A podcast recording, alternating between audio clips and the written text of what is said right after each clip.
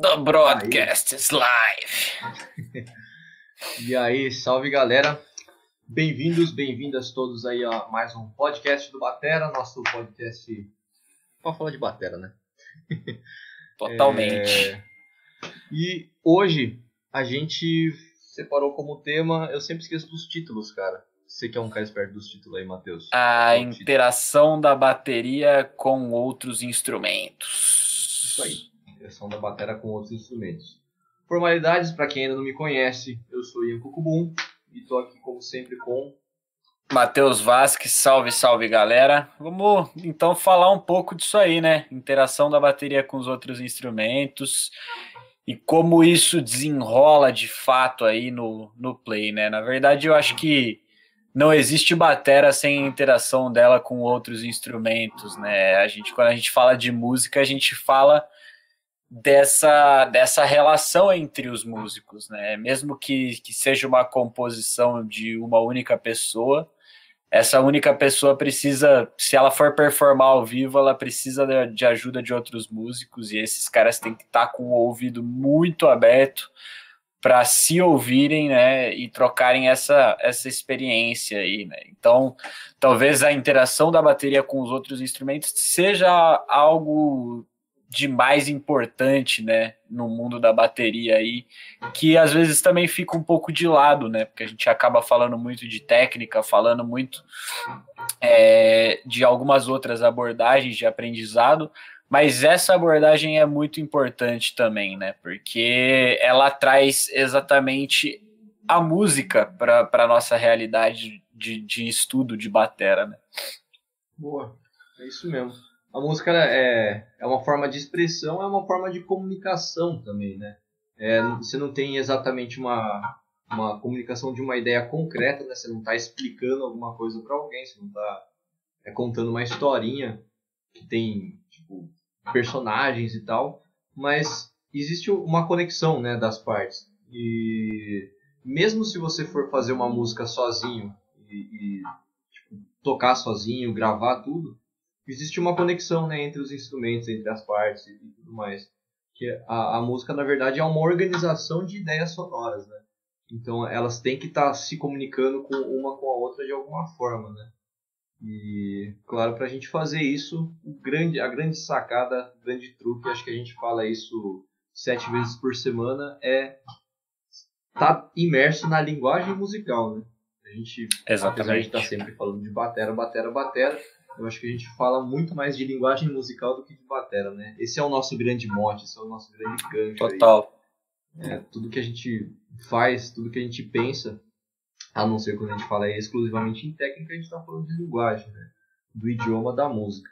Então a sacada Sim. é ouvir, ouvir, ouvir e sacar como é que os as partes da música e os instrumentistas dos músicos dialogam entre si, né? Boa. Sim. É, eu, eu acho que assim, a gente, é, enquanto batera, acaba sendo responsável por uma por um pensamento rítmico ali na, na coisa toda, né? No, no contexto que a gente está inserido. E esse, esse lance que o, que o Ian falou é, é super verdade, né? A gente está falando de linguagem musical, né? E, e, esse, esse que é o, que é o carro-chefe da coisa toda. E quando você vai pensar que na linguagem musical você tem a parte melódica, você tem a parte harmônica, você tem a parte rítmica, você tem que descobrir um jeito de equacionar essas coisas todas ali para que se torne algo harmonioso, né, no, no, sentido literal da palavra, não no sentido musical da palavra. É, mas enfim, é, quando a gente para para de fato olhar para essa para essa macro organização ali rítmica, melódica e harmônica, a gente vê que os instrumentos de percussão, principalmente a bateria, aí, que é o carro-chefe do que a gente está falando, ela segue é, totalmente como base da, da parte rítmica ali, né? Então, quem segura ali todo o esqueleto rítmico da, da coisa é a gente. Mas tem um outro cara que normalmente faz essas vezes com muita veemência, que é o baixo, né? E então, assim, para a gente começar a falar de interação da batera com outros instrumentos, a gente tem que falar primeiro da interação da cozinha, né? do baixo com a batera. Que eu acho que talvez seja a abordagem mais comum quando a gente vai, vai tocar alguma coisa. Então, assim, primeira coisa, você recebeu na, na sua mão ó. Sou Matheus, músico, compus um som aqui, sem batera, tô te mandando para você escrever uma linha para mim. Você vai ouvir primeiro o quê para tocar em cima? Principalmente depois desse discurso aí, né? É o baixo. então, é, cara, né? isso. Né? É você vai. Tá a pulsação da coisa, né? Onde está a intenção de pulsação da coisa. É, a macro pulsação, né? Às vezes a gente vai ter outros elementos subdividindo muita coisa. Mas você vai pegar a maior ideia, a ideia principal ali no baixo mesmo, né? Sim, sim. É e, é, e é muito louco, porque, tipo, o baixo muitas vezes vai, vai te dar é, todo o norte de, de, de, como, de como seguir ali na, na música, né? E isso, isso dizendo em estruturas de música comuns, tá, gente? Tipo, é óbvio que vão ter outros tipos de música, outros tipos de composição, que o baixo não vai ter essa função primordialmente, que ele vai ter outros tipos de função, até harmônica, de fazer acorde, de fazer outros tipos de melodia em cima de outros padrões rítmicos que a guitarra pode estar tá fazendo. Existem outras opções, mas o mais comum é que o baixo nos traga esse esse chãozão rítmico, né? Então, quando a gente saca ali é, o baixo da música, a gente sabe basicamente onde que a gente vai posicionar os nossos graves, né? Onde vão ser os apoios que a gente vai colocar no bumbo. Então, assim, o, o baixo ele traz essa definição muito clara de onde a gente apoia o nosso, os nossos tempos fracos, né? Porque assim, os nossos aceitos vão ser normalmente no 2 e no 4, né? 1, 3, né? Então, normalmente o, o, o, nosso apoio do bumbo ele vai vir nos tempos fracos e quem vai trazer é, essa esse apoio para a gente é o baixo, né? Normalmente. Então a, a, nossa interação começa com esse cara, né? Começa quem estrutura ali o nosso, o nosso pensamento é o baixo. Ele é o primeiro cara que a gente vai referenciar, né? Então é, é, é, a nossa primeira ideia é sempre entender o que o baixão está fazendo. Aí depois a gente vai partir para outras outras ideias de ouvir o que o restante da galera está fazendo para pescar umas ideinhas aí, né? Mas eu já falei muito. Agora, show. O que, que você acha sobre isso tudo que eu falei aí, Ian? O, o crucial aí do que você falou que me acendeu a luzinha é a palavra apoio, né? É ponto de apoio mesmo. É, o que o baixo ele dá é onde tipo, a gente dá aquele, aquela aliviada musical. Né? A música é sempre feita de tensões e resoluções, e as resoluções elas vêm em pontos de apoio. É quando todo mundo toca junto, é quando todo mundo entendeu, todo mundo previu que ali vai ser uma coisa que vem com peso. Né? É, o, o grave tem esse poder. Né? Se, se a gente for pensar no, no lance das ondas, fisicamente mesmo, né? Uma onda aguda, um som agudo é uma onda curta, né? Então são vibrações muito pequenas, é uma coisa mais direcional. É, um, um, som agudo, ele, tipo, se você toca um som agudo para lá, ele vai para lá. E se você tá ali, você vai ouvir pouco. O som grave ele propaga para tudo, né? Então é uma pulsação grande. E pensando em pulsação grande também é como a gente se movimenta. Tem muito a ver com o nosso movimento do corpo, né? Tipo, se você teoricamente, se você deixar um, um baixo mais grave ainda, se for deixando descendo o, a afinação de uma nota, né? A hora que ela começa a ficar muito grave, você começa a ter batimentos, né? E chega uma hora que isso vira realmente movimento, né? Então, é, as ondas graves têm a ver com o movimento e a forma com que a gente realmente sente a coisa, né? É, o negócio pega mais no nosso corpo, né? Pega mais no nosso físico. Então tem esse poder de realmente trazer um ponto de apoio. E aí a gente colabora ali com o baixo, colocando o bumbo mais ou menos no mesmo lugar, né? A gente consegue entender o, a ideia da divisão do, do compasso mesmo, né? Do tamanho do discurso musical, do tamanho da frase musical a partir do baixo. Isso realmente faz muito sentido. É... E lógico que também o, o contrário funciona também, né? Se você chegar para um baixista e falar, ô, oh, compõe uma parada aí, o... provavelmente ele vai ouvir a batera, né? Ele vai querer ouvir a batera. Lógico que o cara tem que ouvir os acordes também, porque o baixista ele, ele é bom que ele saiba a harmonia da música que ele está tocando, né? Mas a, a, rítmica que ele vai usar, a mão direita dele ali, ele vai se basear basicamente na batera, né? Vai buscar entender o que, que a batera está fazendo. O baixo ele tem muito lance também de fazer a colinha entre a guitarra e batera, né? Entre o, o resto da, da sessão rítmica e batera. Ele fica ali no meio termo conciliando as coisas. Né? Total, né? total, total. E eu acho, é, por eu até me veio agora com isso que você falou, um, um exemplo muito louco, cara, porque é, uma das minhas bandas, né, o Cordilheira, é, o baixista é o Pedro Gonem, é, pô, inclusive quem gosta de educação musical, quem gosta de estudar harmonia, sigam ele no Instagram que ele tá fazendo uns conteúdos legais falando sobre isso. E, cara, é, é muito louco como o baixo ele eu, eu, sinto que o baixista ele é, o, é um dos poucos caras da banda que pensam ritmicamente como a gente pensa, né? É, o, o, os guitarristas, normalmente, eles estão pensando no, no, desenho ali da escala, eles estão pensando é, no, no, acorde, na harmonia, que, que, tipo, que tipo de dissonância ele pode trazer para tornar aquilo mais, mais interessante. Às vezes ele não está tão focado na, na questão de subdivisão rítmica. E, e eu acredito muito que quem está mais focado nisso com a gente, que é bateristas, é, são os baixistas, né? E eu acho que é, eu acho que é isso que dá a cola, na verdade, né? Então eu ia citar o exemplo do Cordilheira. É, muitas vezes, eu e o Gonen, a gente é em, em refrão, tá, tá tocando refrão, tocou quatro compassos, vai chegar no quarto compasso, vou fazer uma virada. Cara, é, é muito comum que o Gonen já, já faça é, automaticamente, sem nem saber a frase que eu, que eu vou fazer, que ele faça alguma frase próxima em termos de subdivisão do que eu tô fazendo, saca? Porque já te, a gente já tem esse entrosamento de ter escrito muita música junto, sabe? E, e, e, isso, isso acontece muito entre baixo e batera, justamente por causa dessa liga, né? Dessa colinha que a gente tem com os caras.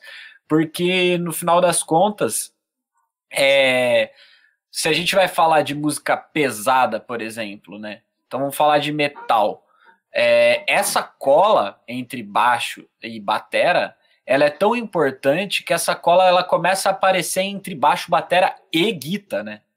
É, essa cola é tão importante para dar o peso da coisa toda que quando você vai tocar som pesado é muito comum que todos façam a mesma coisa, todos partam para essa para essa ideia de um grande uníssono, né, rítmico, porque isso dá peso, né?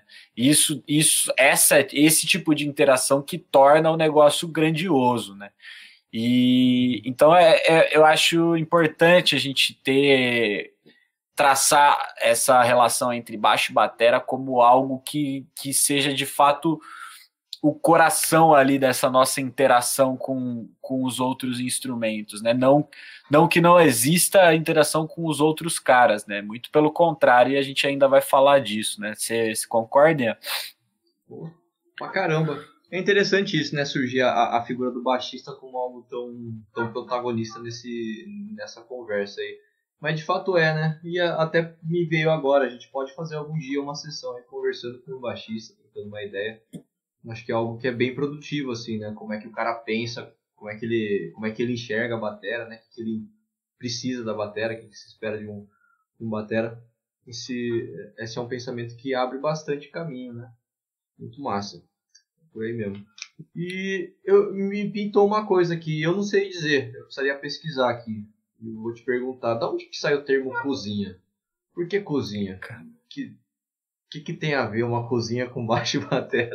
Não faço ideia de onde veio, mano. Tá aí uma boa pergunta que você fez. Eu não faço ideia. Tem que pesquisar aí da onde veio essa. Esse, é, é meio que um, um lance meio popularzão, né? A galera que que toca normalmente chama baixo bateria de cozinha, né? Mas de fato uma boa pergunta aí. Qual é a origem dessa, dessa brincadeira, né? Boa, quem estiver assistindo aí, se puder dar uma gugada. Dá uma gugada aí, aí para nós. e manda para nós o que vocês acharem. É, mas é, o, o termo não é, não é do. não é uma brasileirice, né? Tem, no inglês a galera usa, a galera fala no, na, no termo cozinhar também, né? Sim. E, inclusive não, não, é, não fica restrito só a baixo e batera, né? Às vezes entra toda a sessão rítmica. Exatamente. E a se... Exatamente. Já se puxa o gancho para as próximas coisinhas, né? A sessão rítmica. O que é a sessão rítmica de uma banda? Fora baixo batera, o que você considera a sessão rítmica aí? Cara, eu considero sessão rítmica todo mundo que tá segurando a questão rítmica da, da, da música, né? Então, normalmente, se a gente está falando, vamos, vamos falar de um power trio clássico de rock and roll, baixo, bateria e guitarra são a sessão rítmica, né? Porque estão os três caras carregando o piano ali do de, de fato de, de toda a parte rítmica. E, e aí eu acho que a gente entra até numa questão muito interessante, né? Principalmente para nós que viemos do rock, é, e, e, em que a, a guitarra ela tem ela tem um lugar é, mais de riff do que de harmonia, né? É, então, assim, por, por que, que no jazz é diferente? Porque no jazz a guitarra faz pouco riff, ela faz harmonia primordialmente, né? Primordialmente, e ela faz melodia com improvisação, mas já não tem essa característica riff, né? Então, partindo para essa característica riff da guitarra, a guitarra acaba sendo é, muito parceira do baixo nessa, nessa, nessa questão toda. Por quê? Por exemplo, vou dar mais um exemplo de um projeto. Uma das minhas primeiras bandas, é, que, que acabou que os três caras acabaram. A gente se conheceu na escola, começando a tocar juntos, os três acabaram ir fazendo faculdade de música e tal. E, e a gente toca junto até hoje, né? E. Só que assim, quando a gente começou, o, a gente tinha dois guitas e um batera, né? E um dos guitas acabou indo tocar baixo e cantar, né? É, é, é o, o, Bruno, e, e, o Bruno ele, ele é um baita músico, incrível, toca piano, toca acordeon, toca flauta, toca guitarra, to, ele toca o que der na mão dele, ele manda brasa, né? Ele fez composição lá na Unicamp também. E só que assim, ele não era baixista. Então toda a abordagem que ele, que ele fazia, é, ele fazia quase uma abordagem pianística no baixo, né? Então assim, eu não tinha dele essa referência rítmica. Essa referência rítmica para mim vinha toda do Tarcísio tocando guitarra. Então todas as minhas levadas eram baseadas no que o Tarcísio estava fazendo na guitarra. Então tipo, ele vinha com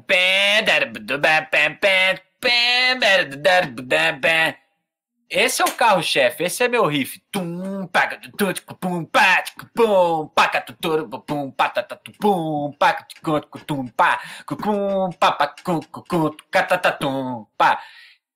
Eu tô totalmente baseado no riff de guitarra que ele tá tocando ali, saca? Porque o Bruno tava fazendo outras ideias no baixo ali. Ele não tava seguindo essa mesma ideia de não, o baixo vai fazer os apoios do, do, do, do riff, né? Não, ele estava procurando outra abordagem. Então, para onde você vai? Você vai para o próximo cara que que está se propondo a fazer essa questão rítmica, né? Então, assim, normalmente esse cara vai ser a guitarra, né? Ele vai, ele vai chegar, vai chegar com muito mais força do que um, teclado, um piano ou um, ou um instrumento puramente melódico, como uma flauta ou um sax ou qualquer coisa do tipo. Boa. É interessante isso que é. Então a gente chega num, num, ponto assim, né? Normalmente a gente vai se apoiar no baixo, normalmente é o baixo que dá o ponto de apoio, e normalmente a gente vai fazer isso junto com o baixo, mas não sempre. Então é, a regra tá aí para ser quebrada, né? E Exato mais uma vez, como é que a gente sabe o que fazer? Tem que ouvir, né? Você tem que estar acostumado com essa, essa tal de linguagem musical. É um negócio um pouco subjetivo, mas não é tão difícil de sacar, né? Não é tão difícil de sentir, não é tão difícil de entender. Eu acho que se a gente tivesse o desafio aí, é, sei lá, uma, a gente tivesse numa aula aí, e o professor vira e fala, cara, escreve o que, que é, descreva como é que, quem que faz a, a parte rítmica, né? Descreva o que é a sessão rítmica. Você tem que colocar aí em X palavras num parágrafo ali, fica meio. Uh, sei lá, cara, é o cara que faz um. aquela parada que você sente, sabe? É meio difícil de, de, de, realmente expressar, mas você ouve e você entende, né? Se você pegar essa, essas linhas de baixo que você tá falando e essas linhas de guitarra, você vai ouvir e falar, pô, aqui, né? O, às vezes o baixo fica mais fraseando do que do que marcando riff, né? Tem muito a ver com riff, tem muito a ver com repetição também. Sim. É, e aí entra no lance da gente realmente entender os planos, né? Da música. É, a, a, gente entender nessa essa que também é uma generalização, é uma regra, lógico que vai ter situações que se quebra essa regra, a gente tem planos, né? A música tem, tem diferentes camadas normalmente. E funciona de uma forma um pouquinho. Caraca, queimou a minha lâmpada no meio do podcast, Bom, que bom que não foi o microfone ou o PC. Calma aí, deixa eu ver se eu arrumo outra aqui. Ai! Tá quente. É. Vai falando aí, vai falando aí. Beleza. Já me ajeito. É, a gente tem essa, essa, esse lance das camadas, né? É, e basicamente funciona quase sempre da mesma forma, não foge muito disso. A gente tem uma camada de base, que é o, o que normalmente é uma base rítmica mesmo, e a gente tem a melodia e tem os contrapontos, né? Basicamente a gente tem três camadas normalmente. Se fala em três planos, né? Quando a gente vai pensar em arranjo, composição, é, orquestração também, né? Tipo, você pode ter vários instrumentos, mas você tem que entender qual que, que cada um está fazendo, em qual plano que ele está e, e, com quem que ele está interagindo, né? É, e normalmente a gente coloca ali o, o, o baixo e batera no plano de acompanhamento, a gente coloca a guitarra ou alguma coisa ali no meio, né? Às vezes é um, é um pad, um tecladinho, alguma coisa, e a voz normalmente fica em primeiro plano, né? É, às vezes você tem uma segunda voz, normalmente ela vai no primeiro plano junto com a voz, né? Você tem um, um bloco, né? Andando junto. E você conseguindo sentir isso, qual que é o papel mais ou menos das coisas, você, você sabe em quem que você vai se apoiar. E você também sabe o que, que você vai fazer. Porque tem essa também, nem sempre a bateria está ali fazendo base e acompanhamento, né? A gente pode subir um pouquinho. A gente pode fazer uma camada de meio que de contraponto, né? Se o baixão tá lá fazendo dom dom dom dom dom dom dom dom dom dom a gente pode ficar ali para fazer um tá tá pá, a gente falou disso na masterclass de segunda né aquelas linhas de, de groove que ficam meio que groove meio solo né é... e também quando você estiver fazendo solo você tá em primeiro plano você é o cara da melodia né e dependendo de como é que você organiza o seu solo você organiza o seu solo nessas três camadas né você tá, tem um pedaço do seu corpo fazendo uma melodia ou uma coisa que está guiando, você tem uma outra fazendo um ostinato e alguma outra variando ali no meio. Né? É, Exatamente. Mas é muito da gente realmente ouvir e sacar o papel das coisas. Exatamente. É, e vocês vão perguntar, pô, profs, como é que como é que a gente saca esses negócios? Como é que a gente aprende? Como é que a gente estuda isso? Ouvindo som, cara. Ouvindo som, é pegando pegando aquilo que vocês têm de, de referência e, e devorando mesmo, entendendo que os, que, que os caras fizeram, separar essa audição, né? Isso é outra coisa que a gente já comentou em outros é, podcasts, né? Estudar música, ouvir música também faz parte do estudo de música, né? Então, ouvir com, com, com uma escuta crítica, né? Então, sentar lá e falar, pô, eu vou ouvir Starway to Heaven prestando atenção no que o baixo tá fazendo. Você vai se uhum. surpreender, tá ligado? Você vai se surpreender, porque talvez você nunca tenha feito isso. E, e, e a hora que você se ligar o que, que o baixo tá fazendo, você vai falar: caraca. Aí você faz, depois você põe Starway to Heaven lá de novo, presta atenção só na batera. Aí depois você põe lá de novo, presta atenção só na, na primeira camada de guitarra, né? Porque você se você for prestar atenção na guitarra, você vai ver que tem uma, um bloco de guitarra, né? Tem mais de uma guitarra ali, tem mais de uma camada de guitarra. Então é, é sempre é, é, é sempre importante voltar para essa questão, né? Escutar música com uma escuta crítica é muito importante nos estudos, cara. Você aprende muito mais música. A gente até estava comentando sobre um aluno nosso, né? É, que é, é um cara que começou a tocar bateria há pouco tempo mas é um cara que ele escuta muito som, ele curte, ele, ele, ele tem referência, ele curte trocar ideia de música, ou, ou seja, quando ele troca ideia de música, isso faz com que ele queira ter informações para poder colocar numa roda de conversa. E, e, cara, isso faz dele não melhor tecnicamente do que muitos, mas mais avançado nessa questão do pensar musical, né? e de, de, de ter uma, uma cabeça, uma visão um pouco mais holística em relação ao que acontece numa música é, fora da batera, né? Porque a gente, a gente é um. A gente não é o, o, o carro-chefe, né? A gente é uma parte da engrenagem, né? A gente é uma rodinha ali da engrenagem. É, que se você sair de lá, o negócio para.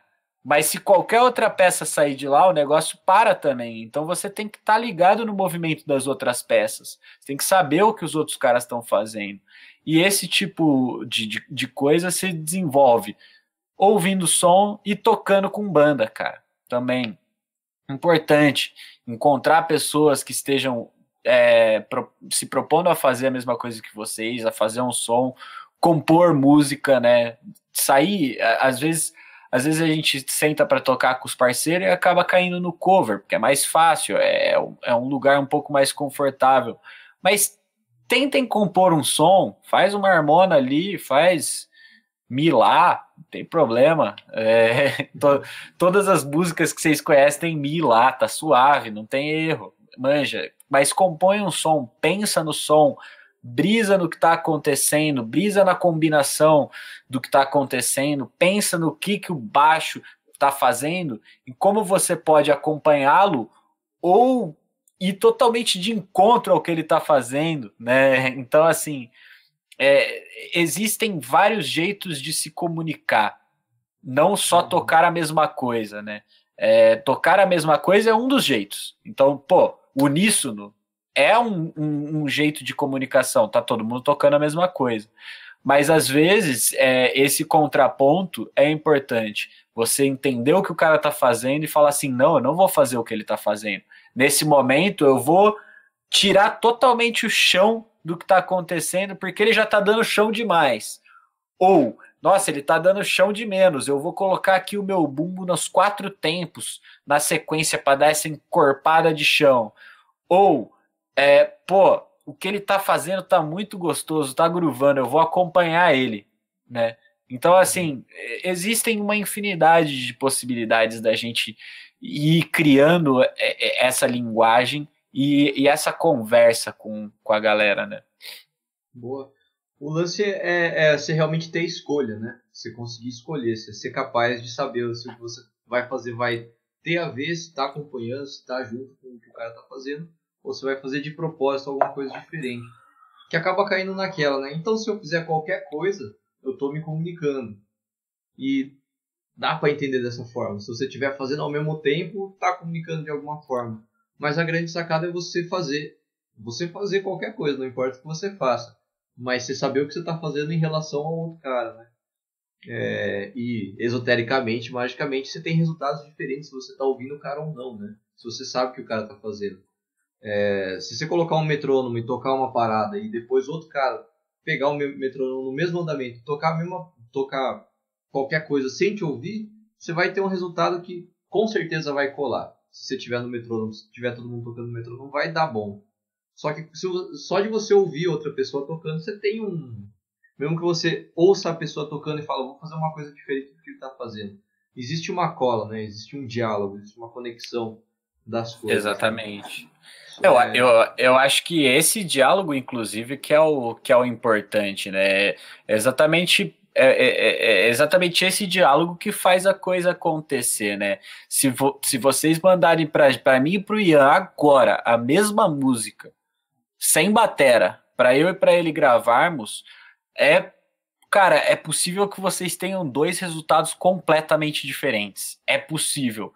Eu não estou dizendo que. É, também é possível que tenha resultados muito próximos, dependendo do, do da, da peça que chegar para gente, né?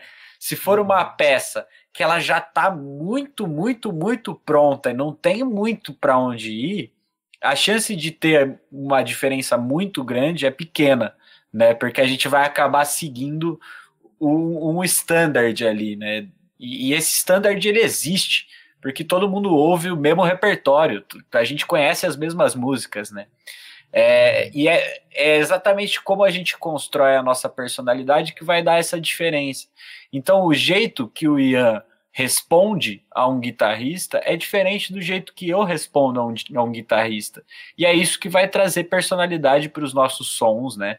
E vai trazer é, é, riqueza para a música de forma geral. Se todo mundo tocasse igual, não teria graça nenhuma, né? Boa. Só dando um passinho para trás aí, achei legal que o, o Diego mandou. Cozinha alimenta todo o resto da casa. É verdade. Como isso. Se der alguma coisa errada na cozinha, vai dar errado em todo o resto da casa. Não sei se é verdade. Pior que faz sentido, né? Se você não tiver, se não tiver comida na casa, tanto faz o tamanho da sua TV. Vai estar tá todo mundo de mau humor, né? Exatamente. Morrendo de fome. Bom, muito bom, cara. É, vamos lá.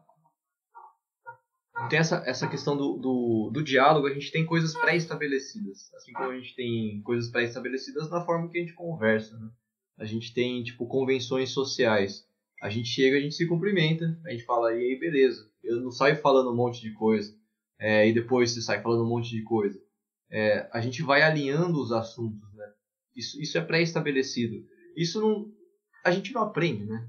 Não se ensina isso. Por mais é. que quando a gente é pequeno a gente tem um negócio, né? Agradece, é, cumprimenta, fala boa tarde, pergunta como é que tá, tal. É de bom tom falar isso, isso, isso. Mas o jeito de, de se desenrolar uma conversa a gente não aprende em livro, não tem como ensinar isso, né? É conversando mesmo. A gente vai aprendendo a conversar com o tempo, né? Você pega, tipo, conversa de criança é uma coisa completamente diferente de, da, da conversa de adultos maduros.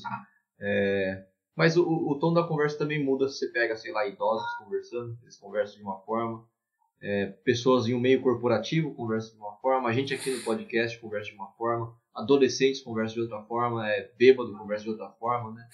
São, mas você tem convenções pré-estabelecidas. E tipo, você ouve uma conversa e fala, sei lá, são dois bêbados conversando, são dois amigos conversando, são dois estranhos conversando, né? Mas, e se você sai disso, se você chega num boteco e começa a falar tudo conjugado certinho, você vai ser visto como um estranho, né? Se você chegar num escritório para conversar com seu chefe e começar a gritar em cima do que ele tá falando, pô, você tá achando que tá num boteco? Né? É, existem as convenções de diálogo pré-estabelecidas. Como que a gente faz isso? Como é que a gente aprende isso no nosso dia a dia? É vivendo, né? é dialogando, é observando. Você até vê é pessoas que empírico. saem um pouco de casa, que, que não interagem muito com o mundo, tem mais dificuldade de desenrolar um papo, né, de conversar. E é esperado que aconteça isso musicalmente. Se você ouve pouca música, se você toca pouco com pessoas, você vai ter dificuldade de se expressar musicalmente, né? A sua expressão vai ser diferente. Mas aí que tá a mágica, né? Ela, isso não invalida ela. Não torna ela pior, uhum. só torna ela diferente. Aí entra o lance infinito, né? De é válido ou é inválido, é mais bonito, não é mais bonito, é diferente, né? É arte, vai é... lado.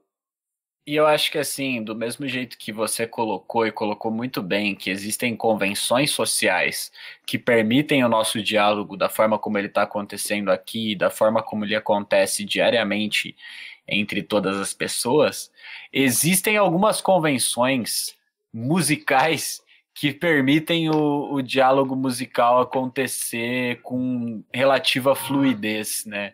Então, é, existem situações que são claras musicalmente falando para quem para quem já, já tem experiência com o negócio. Então, por exemplo, você é chamado para participar lá de, um, de, um, de uma gig de um artista X e você chega lá e ele fala, pô, preciso de uma batera para esse, esse som e tal. Você, através do que está sendo tocado para você, existem algumas convenções que vão te mostrar se aquilo ali está pedindo mais uma ideia de, de halftime. Então você não vai tocar a tempo, você vai tocar dividido ali, metade, ou double time, você vai dobrar a velocidade. É, existem algumas convençõezinhas musicais ali, algumas ideias presentes em, em melodias, em riffs, que, que nos trazem é, esse, esse, esse estalo, né? De fato. Que é, pô, isso aqui vai ficar muito massa halftime com, com, com negócio arrastadão, vai, vai, vai entrar o, o, o groove, né? Então, assim, você consegue auditivamente perceber essas deixas também, né? Então, assim, as, e, e, e, isso não quer dizer também que, pô, então, é, quando eu ouvir um som, eu tenho que saber se eu tenho que tocar half time ou double time ou a tempo. Não, é, você pode fazer o que você bem entender, saca? É que existem alguns tipos de convenção que tornam um pouco mais é, fácil de perceber a colocação de determinada é, característica musical para determinado riff ou determinada melodia. Então existem algumas coisinhas que acontecem ali musicalmente que, que nos fazem pensar, putz, um halftime vai encaixar melhor um halftime vai dar o swing que o negócio precisa. Ou, não, vamos acelerar isso aí, esse negócio está precisando de uma empurrada, né? Então, assim, é, essas cues de, de, de, de, o que, essas dicas, né, do que a gente vai fazer em cima de um, de um som, o som tá, vai dar pra gente também, né? E, e eu acho que é, é, é mais nos deixa mais próxima dessa analogia entre o diálogo falado e o diálogo musical, né? É, é, de novo essa analogia entre linguagem e linguagem, linguagem falada linguagem musical, né? Porque é muito isso, cara. É de fato a gente, quando a gente está tocando, a gente está sim construindo um discurso, a gente tem sim perguntas e respostas, né? Então, assim, às vezes às vezes você tá, você tá ali, o, o Guita vai fazer uma pergunta para você, cara. Você tem que responder para ele. Às vezes tá no, tá no seu lugar ali de músico responder essa pergunta para ele. Então, assim, mais uma vez, esse paralelo tem que ser traçado de, de, de linguagem. Né? É muito importante pensar nisso, porque é, é isso que, que de fato vai fazer com que a gente tenha uma interação massa com os outros instrumentos, com que a gente seja querido por outros músicos e que a gente seja mais chamado para outros trampos, porque a gente sabe de fato interagir. E quando a gente até vou até me estender aqui, agora me veio uma, um outro um outro detalhe. E essa interação, ela depende, ela depende de vários fatores. Por exemplo, a gente já conversou aqui algumas vezes do tocar forte, do tocar fraco, por exemplo né? E a interação com outros músicos passa muito por isso também, por sentir sentir a, a vibe do que está acontecendo ali. Então, por exemplo, é, eu cresci tocando rock e aí eu entrei na Unicamp para estudar jazz e música brasileira. E eu sempre toquei muito forte né? Muitas vezes, muitas vezes eu extrapolei, cara. Eu extrapolei e eu fiquei, eu fiquei reconhecido por isso, por extrapolar, por tocar mais forte do que eu deveria em circunstâncias em que é, eu não, que eu não, não cabia fazer isso, saca? Então, o, o, que, o que aconteceu aí? Um erro de interação com os outros músicos. Porque o que, o que eles estavam se propondo a fazer era diferente do que eu estava me propondo a fazer. Os caras estavam ali, eu descendo a lenha, não, não funciona, cara. Não funciona. A gente tem que estar tá num, num, numa mesma linha de raciocínio, né? A gente tem que estar tá junto ali. A partir do momento que você subiu no palco para tocar com alguém, vocês vocês estão ali pacto de sangue, cara. A gente tá junto, não importa, não importa para onde isso aqui vá, a gente vai junto entendeu? Se for pro buraco, a gente vai pro buraco junto, e se for para ficar animal, a gente vai ficar animal junto. Mas é, é, é esse que é o lance, né? A interação com, com os outros instrumentos é muito disso, cara, de ouvir os caras, prestar atenção. Então, se tem uma dica que vocês podem levar desse podcast de hoje, é isso. O melhor jeito para estudar esse tipo de coisa, para aprender esse tipo de coisa, para evoluir nesse tipo de coisa, é estar tá sempre com os ouvidos atentos ao que os outros estão fazendo. Que é o mesmo, é o, é o mesmo, é o mesmo jeito de você aprender é, a conversar e aprender a se expressar no, numa roda de amigos, por exemplo. É dar espaço para o seu ouvido entender o que as pessoas estão falando, raciocinar e entregar algo ali de volta, né? Uhum. É, é, a, existe esse comportamento, né? Faz parte do, do, da pessoa, né? Do perfil da pessoa também. Você tem o cara que na roda fala um monte, né? O cara que não deixa ninguém falar. E se tem os caras que são bons ouvintes. O cara que ouve demais e não fala nada, ele vai ficar conhecido por ser um cara que fala de menos também. O cara que fala demais, ele fica conhecido como um cara chato. Não é um cara que fala, é o cara acaba virando um cara chato, né? Fica maçante o cara que não deixa ninguém falar, tá sempre falando dele. E fiquei remoendo aqui, pensando um pouco, né? Eu falei, não tem, não, não, a gente não coloca em livros, não encontra em livros como conversar, mas na verdade tem, né? Tem alguns livrinhos aí que dão dicas de como se comportar bem, de como conduzir conversas e tal. E a, a grande dica que você vai encontrar por aí, se você procurar no Google, né? É, como interagir com pessoas uma das dicas que sempre aparece é faça as pessoas falarem, né? E ouça. Então você faz pergunta. É, a grande dica para a gente se comunicar com pessoas é você fazer outra pessoa falar, não é você falar de você. É você, você ouvir a outra pessoa e sacar o que ela tem a dizer. Isso musicalmente funciona, né? É, muito provavelmente porque a gente está tratando de seres humanos se comunicando, né? A gente quer expressar alguma coisa e uma boa forma de comunicar é ouvir, né? é estar tá aberto à comunicação do outro, ao output do outro. Você pega e, e saca isso. É bem interessante isso aí. Muito bom. Total, total. É, e dentro dessas paradas de convenções e tal, eu lembrei de uma outra parada que é interessante de, de pontuar também, né? A gente tem as nossas convenções musicais, que é o compasso, que é o tempo, é a harmonia, divisão de melodia e tal. Mas teve a época que a, a, a galera se desafiou, né? De, em, em, realmente. Ah, mano, vamos jogar fora esse tal de compasso, vamos jogar fora a pulsação, vamos jogar fora a harmonia. Que no, no jazz isso se manifestou na época do free jazz, né? Uhum. Não sei o quanto que vocês já ouviram aí, galera. Free jazz. Fica a dica para vocês se assustarem aí.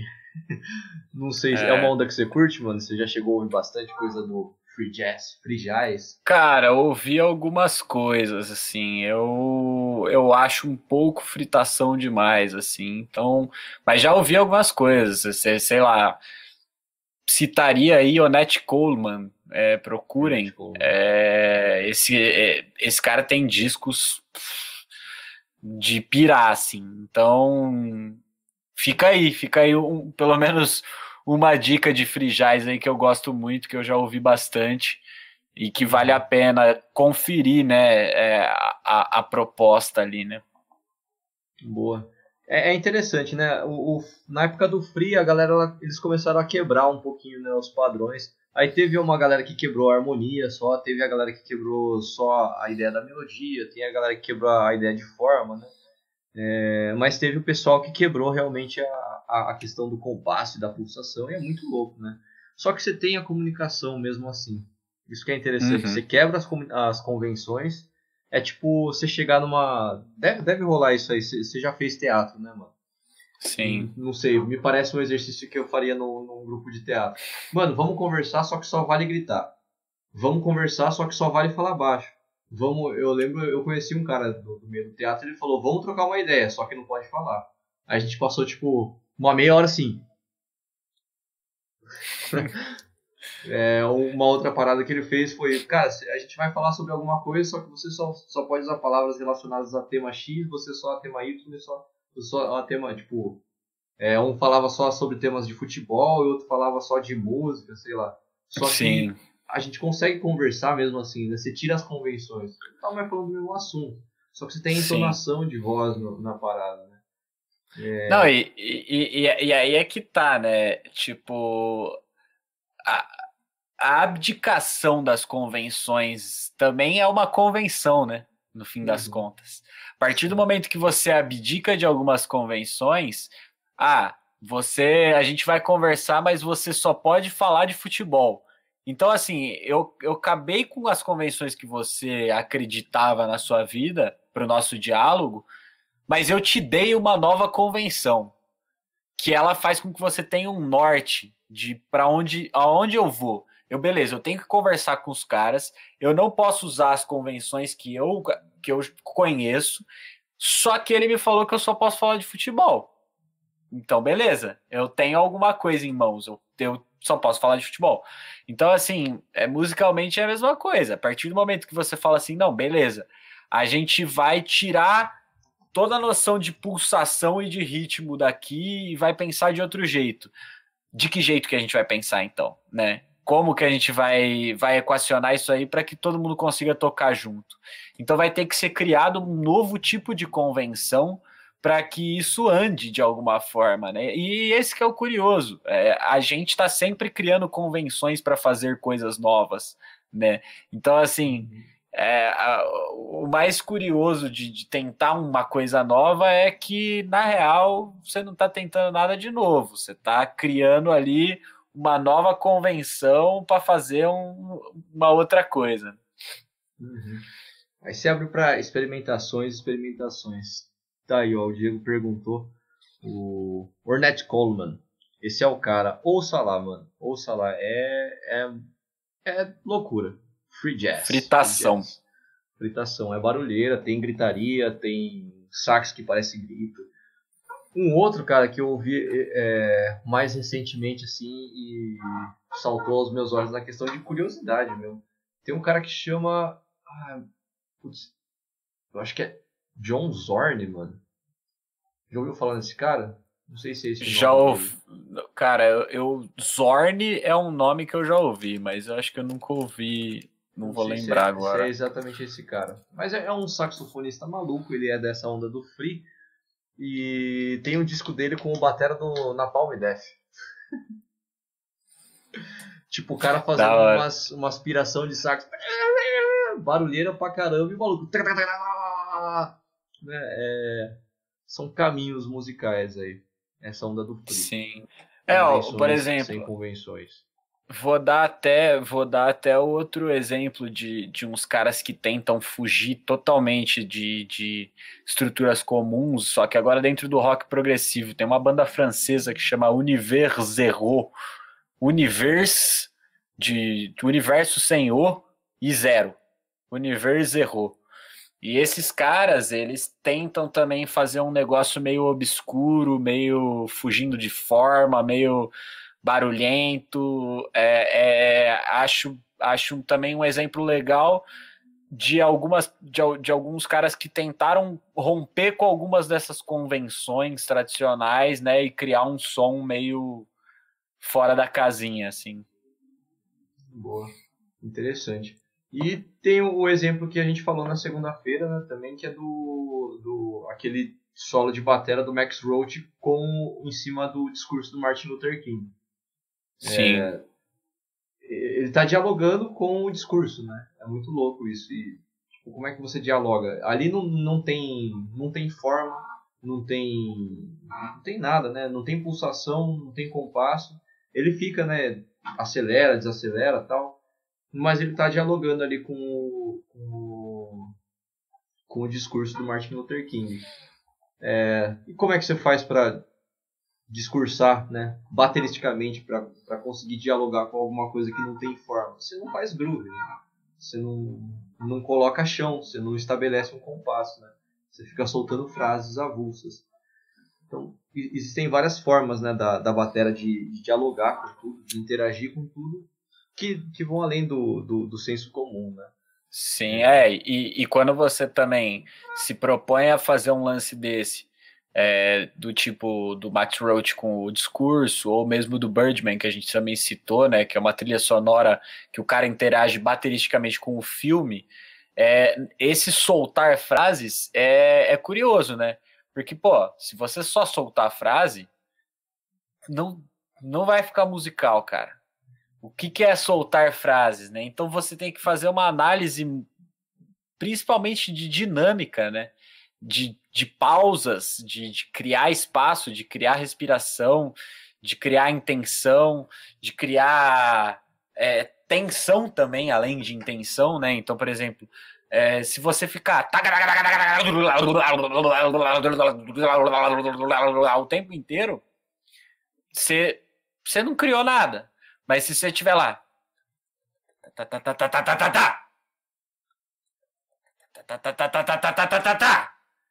Trum, trum, trum, trum. Trum, trum, trum, trum. Já criou, já, já criei um discurso aqui, saca? Tipo, porque é isso, é a partir do momento você, é, é a forma como você interage aí única e exclusivamente com a batera também, né? Porque a partir do momento que você tem que criar essa interação com algo sem música, né? Então, pô, você não tem a, a, o baixo, você não tem a guitarra, você não tem voz, você não tem nada. Tem um filme passando lá, ou um, um discurso rolando. Então, você também tem que olhar mais a fundo para o nosso instrumento, né? Então, pô, a gente não é uma produção infinita de barulho, a gente é um instrumento musical. Então, a gente tem dinâmica, a gente tem respiro, a gente, a gente tem tudo que tem articulação, né? Tem diferentes tipos de articulação para criar diferentes tipos de, de emoção ali no, no discurso. Então, tem, é, é, é importante olhar para isso também, né? Como, como construir um discurso com uma batera sozinha? Sem falar com os outros instrumentos, apesar de o tópico de hoje ser a interação da bateria com outros instrumentos, né? A gente falou de criação de solos na última masterclass, ou pelo menos começamos a falar disso, vamos continuar na próxima masterclass. É isso. Quando a gente fala de criação de solos, a gente está falando de criar interesse no nosso discurso pela bateria, pelo nosso instrumento, pelo que a gente tem disponível. E aí, e aí, é, aí entra entram todas essas diferentes nuances que a gente pode criar com a batera, né? Uhum. Uma das ideias para a gente criar solos também, né? E mesmo que a gente fale de solo de batera, dá para pensar na interação da batera com outros instrumentos, porque a batera é uma mistureba de vários instrumentos, né? Então fica o spoiler aí para para nossa aula de segunda é, uma das ideias de você, de você desenvolver um motivo é você passar para peças diferentes. É como se você tivesse vários instrumentos diferentes dialogando. Tipo, uma clássica. Tá, tá, tá, tá, tá, tá, tá. Tum, tum, tum, tum, tum, tum, tum. Tum, tum, tum, tum, tum, tum, tum. Pô, você passou a mesma frase para instrumentos diferentes, né? Como se você tivesse um diálogo de vários instrumentos. Mas na verdade é que a bateria você tem vários recursos, né? É uma forma de se pensar aí também. Mas, e basicamente é isso, né? Você entender um, um, discurso e saber o que você faz com aquele discurso. É uma coisa subjetiva, mas tem, tem, tem os seus lados objetivos, né?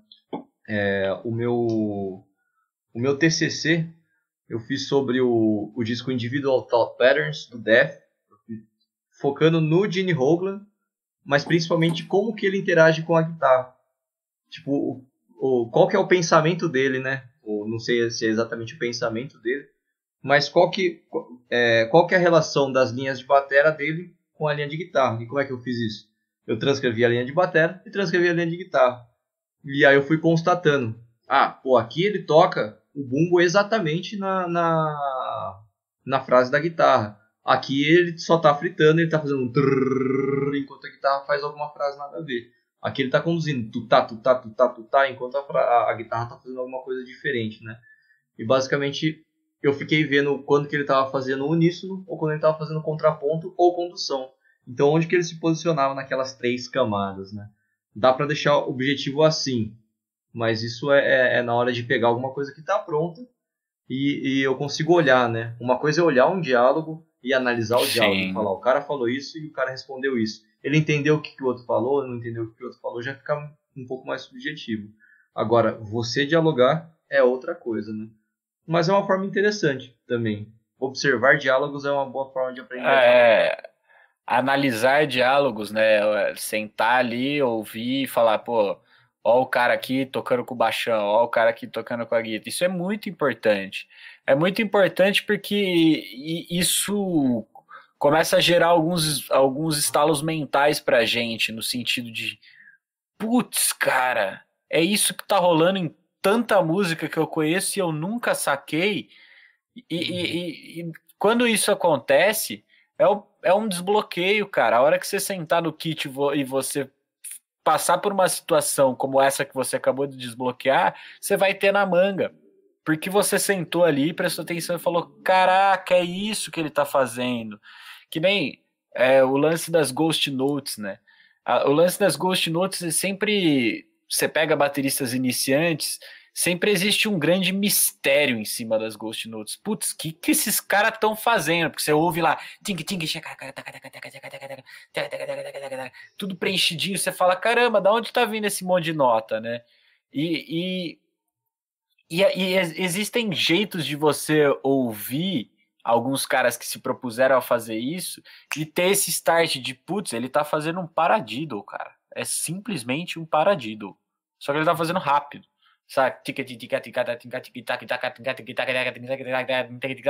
Aí começa a ficar essa, esse preenchimento, saca?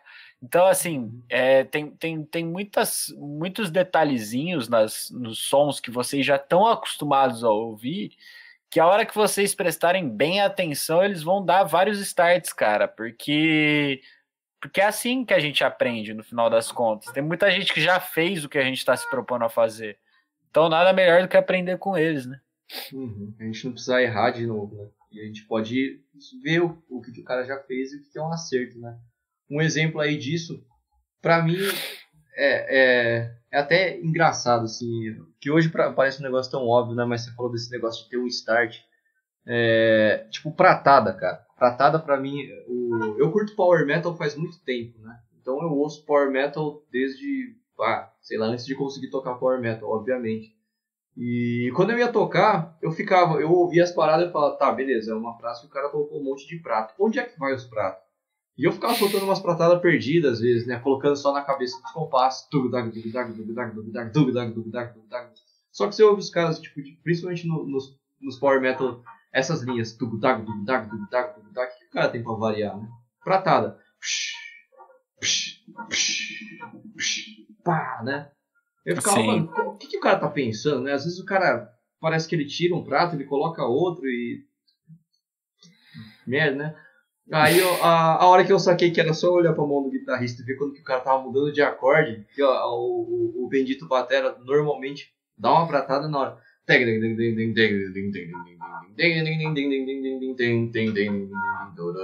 Né? Pô, é, se, eu, se realmente ouvir o que, que o guitarrista está fazendo, você sacar onde estão as mudanças de acorde. E você entende as pratadas, né? É tipo, na verdade é muito difícil você entender uma figura de pratadas avulso, porque são só pratadas, Sim. elas não querem dizer muita coisa.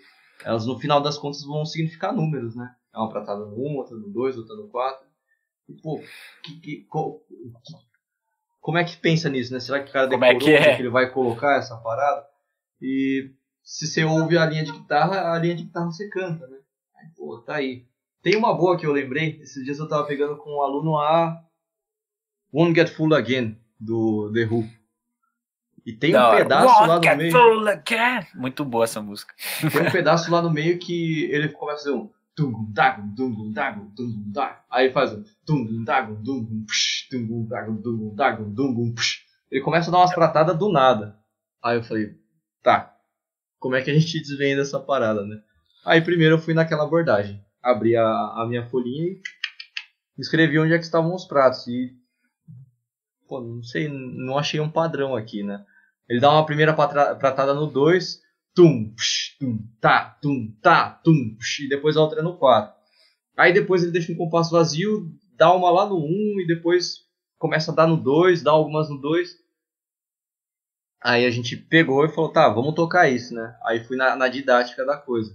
Vamos aprender a fazer esse, esse, essa levadinha aqui. Tum, tá, tum, tá, tum, tá. Vamos colocar a frase no 1. Um. Psh, tá, tum, tá, tá, tum, tá. Agora no 2. Tum, tá, tum, né? No 3, no 4. Mas vamos sacar agora o que, que aconteceu. Ouve, ouve, ouve, ouve, ouve. Aí ele tá respondendo a guitarra. Ah, olha só. Tem as pratadas que são. Algumas pratadas que são no 2 é que a guitarra faz. Temps, pemps. Aí depois ele começa um solinho, a frase começa. É, tá, tem, ele tá respondendo a música, né? Por mais que o Keith Moon seja um cara doidão e dá pra gente falar que é, é um cara doidão, por isso que ele tá tocando desse jeito, ele tá conversando com a música, né? Sim, ele, ele tá ouvindo o bagulho, né? Uhum. Então, ele tá interagindo com o som. É, é ele é doidão, mas ele não é autista, né? Ele não tá fechado no universo dele, ele tá tocando com a banda. Então é, é bem por esse caminho, né? Às vezes. E isso foi tipo semana passada aí, né? Não preciso falar de coisas distantes na vida. Pô, eu tô aqui falando, né? A gente tá aqui falando, ouçam o som, entendam qual é o discurso musical, papapá, papapá, papapá. Mas às vezes são coisas que passam batidas para mim, né? Eu, tá, deixa eu entender o que esse cara fez. Pra mim, primeiro vira número, depois. Ah, pô, era só, só ter ouvido a música, né? Mas às vezes não tá tão na cara. Agora, quando eu ouvir é. esse som de novo, tá ali, né? Quando eu for pegar mais alguma coisa do Ru pra tocar, eu já vou por esse caminho, né? Eu vou saber o que ele pensa, assim. Sim, é... sim. Boa. É, é, é louco isso, cara. Eu, eu como eu toco com banda há muito tempo, desde, desde que comecei a tocar, basicamente, é, boa parte do meu play foi desenvolvido nisso, assim, tipo, então, por exemplo, quando, quando eu preciso tirar um compasso de 5, um compasso de 7, um compasso de 9, um compasso de 11, eu, eu, eu tento deixar para contar só no final, depois que eu já entendi, se eu quiser fazer um negócio mais complexo do que o meu entendimento, aí eu conto. Mas antes, eu me baseio na, na melodia, cara. Porque a melodia tá me dizendo o que eu preciso fazer. Eu não preciso inventar uma levada para tocar num compasso de 5. A melodia tá me dizendo quais são meus pontos de apoio. Pigo, dego, bogodo, é, pego, bogodo, pego, bogodo, pego, bogodo, pego, bogodo, pego, bogodo, pego, bogodo. Eu já tenho meus pontos de apoio. A melodia está sempre dizendo para a gente o que está acontecendo. Então, quanto mais a gente aprender a prestar atenção, menos a gente erra, menos a gente corre riscos, né? Porque aí a gente vai estar tá sempre conversando com. Por isso que ah, o Moon era doidão, mas ele, ele não era autista, ele estava de fato ouvindo. E é isso, tipo, os caras de, que, é, que tocavam do jeito que o Moon toca, ou mesmo os caras que vão para o Jazz Fusion pro rock progressivo mais cabeçudo, eles não estão contando, eles estão ouvindo. Se você uhum. contar, você cai do cavalo, cara. Você cai do cavalo. Tem coisas que são muito complexas que você só consegue tocar ouvindo. Se você for contar, você vai cair do cavalo, não tem jeito. Boa. E lembrei de uma frasezinha, uma boa lacradora aí. Estamos chegando ao nosso final. Um dos belos, belos, belos objetivos para a gente estudar pra caramba, desenvolver a nossa técnica e conseguir tocar bem, tocar fluido, é a gente estar tá confortável o suficiente para conseguir tocar enquanto a gente ouve. É, porque se, se você não está confortável com a sua técnica, é a hora que você for tocar, você vai ficar olhando para sua mão, pensando e torrando. E de fato, cara, a nossa orelha faz assim, né? Você para de ouvir. Você pensa em falar alguma coisa, você buga, né? Então você tem que estar tá fluido o suficiente na sua técnica para você ser capaz de apreciar como se você não estivesse fazendo nada além de ouvir, né? É, e o, Exatamente. um dos meus professores falava o seguinte: você tem que ser bom e reconhecido o suficiente para você conseguir, para você ser capaz de tocar, de pegar aquela gig para tocar com aqueles caras que você curte ouvir, para você ter o prazer de ouvir eles tocando enquanto você toca, né? Mas a, a, a, o grande barato é ouvir os caras, né? Não é tipo você mostrar o seu som deixa eu mostrar como é que fica o meu som nessa banda. É, é você ouvir como é que a banda reage ao seu som, né? Mas você tá Sim. ali como. se colocar como ouvinte, né? Essa aqui é a parada. É, essa, é, essa acho que é a nossa maior, maior lição aí do, do podcast de hoje, né? Aprend, aprendam a ouvir, né, cara? Porque a gente tem duas orelhas aí que estão sempre com a gente, elas estão sempre dispostas a ouvir um negócio. Então, parem, parem para prestar atenção, vocês vão ver como isso já é um grande estudo, né? Uhum. Pegar para tocar um som e enquanto você toca um som, canta o riff da guitarra, canta a linha de baixo, canta a melodia, né? Enquanto você toca, e, em vez de ficar só no contando ou cantando tumpá, tupá, né? Exatamente. É, vai para outros universos. Certo? Bom demais. Certaço. Fechadíssimo, então. É, toda quarta-feira estamos aí. Semana que vem estamos de volta. E segundona estamos aí para falar de solo, né? Então, vejo vocês na segunda e preparem-se. É Certíssimo? Nóis. Valeu, hein? Certíssimo. Valeu todos que acompanharam e todos que acompanharão no futuro. Próximo. Boa noite. Boa noite a todos que estão ao vivo e um abraço a todos que não estão ao vivo, mas estarão com a gente também. É. Em algum, alguém algum dia vai ouvir esse podcast no mundo onde não existe pandemia, cara. Olha. Mensagem pro futuro, hein? Eu vou voltar nesse podcast quando acabar a pandemia, nem que eu esteja velho, só pra ouvir isso. Tomara que seja em breve, né? Mas beleza. Tomara. Falou, galera. Até. Falou, gente.